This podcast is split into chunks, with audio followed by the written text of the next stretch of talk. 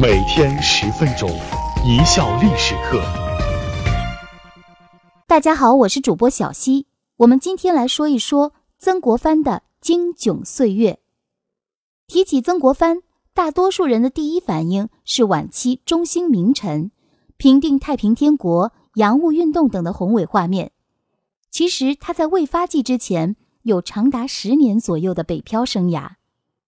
这十年是曾国藩困顿北京城的十年，也是曾国藩升官升得最快的十年。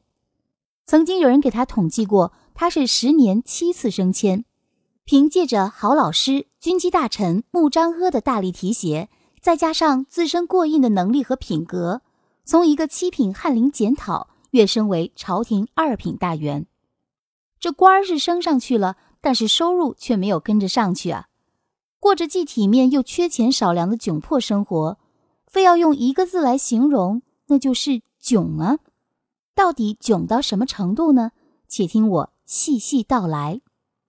曾国藩中进士那年，他二十七岁，虽说是中了进士，但是考试的名次并不好，只得了一个三甲同进士出身。同进士与进士虽然只是一字之差，那区别可是大了去了。区别有多大呢？就相当于今天的本科毕业生与专科生，专科生也可以勉强称为大学生。但是文凭的含金量可比本科生要差远了。当时的曾国藩就是这个级别。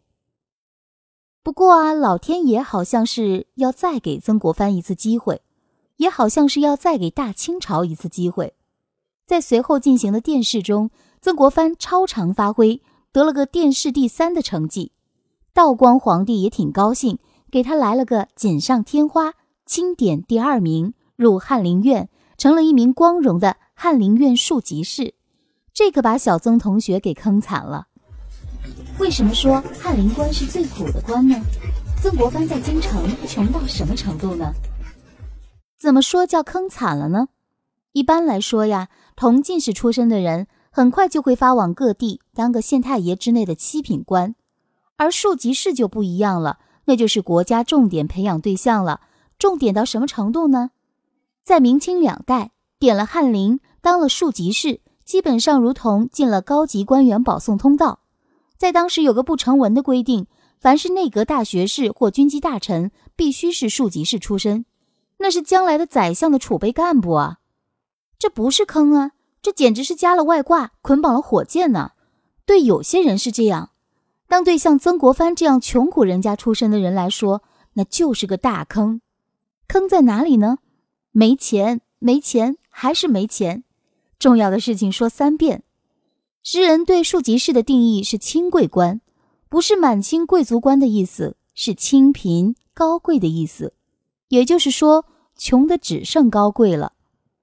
要说这翰林院的官员，其地位略似今天国务院政策研究室处级以上各级研究员，成天与皇帝和高级大臣打交道，出席各种重大典礼，面子上十分风光。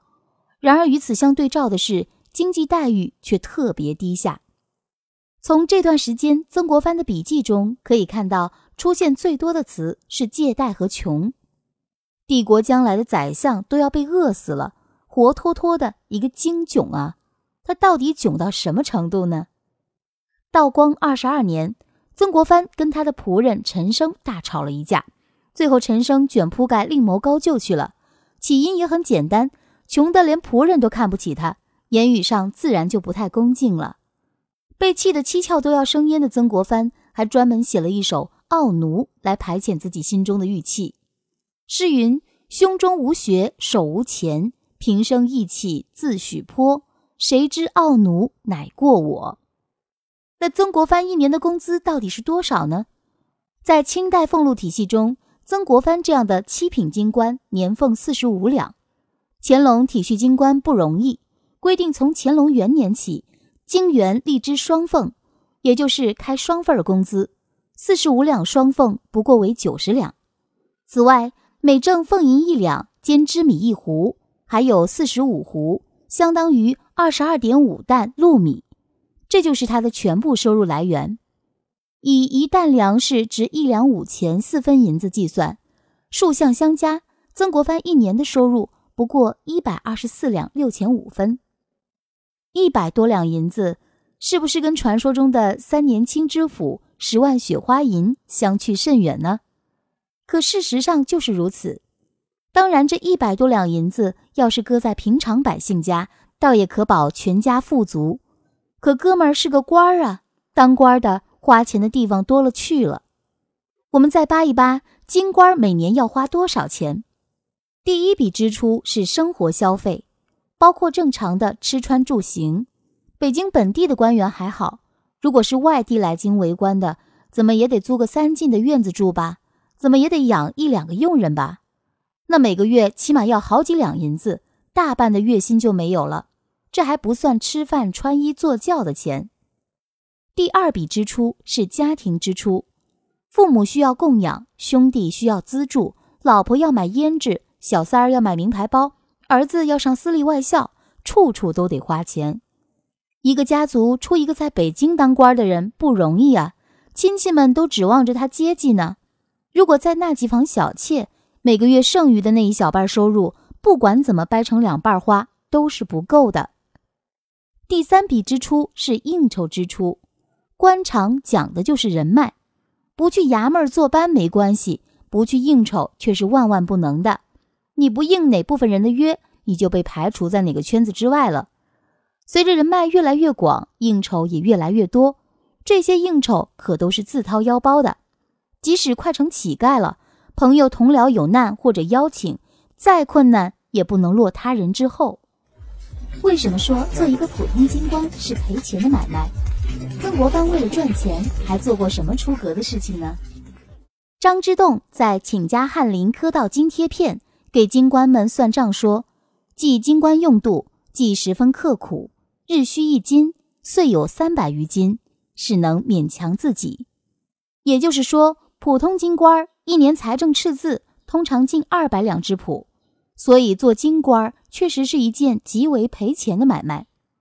有京官儿写曲抱怨说：“淡饭儿才一饱，破辈儿将一觉。”那有个枕边人却把家常道：“道只道非唠叨，你清俸无多，用度绕。房主的租银促早，家人的工钱怪少。这一只空锅等米淘。”那一座冷炉待炭烧，且莫管小儿锁时傍门号，眼看着哑巴牲口无夫草，况明朝几家分子典当没分毫。一句“一只空锅等米淘”，说出了多少京官的心酸。他们每月月底发愁房租，店铺里赊了许多账，却又不得不经常应酬随份子，为此不知多少官员低头遮脸跑当铺。明清时期，许多京官外放外地的知府、藩聂甚至巡抚，第一件事情就是筹钱去当铺赎出家当。有人就要说了，哪个当官的靠俸禄生活啊？他们都是有灰色收入的。这说的也没错。明清官员的主要收入来源是来自地方上的兵进和探进，以及各种孝敬。说白了，就是地方政府利用夏冬两季。给在京官员发的降温费和取暖费了，怕人说沾了铜臭，所以取了一个好听的名字。可问题是，这个灰色收入是跟你掌握的实权挂钩的。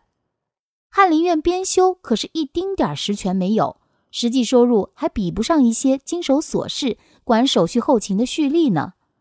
再说了，你知道你什么时候能熬出头？毕竟能成功登顶大学士、军机大臣的。那是凤毛麟角，即便你能守得云开见月明，那还不知道是哪一年的事呢？谁还紧巴巴跑来烧你这个冷灶啊？实在逼急了，曾国藩倒是做出过一件利用祖父过生日敛财的囧事儿。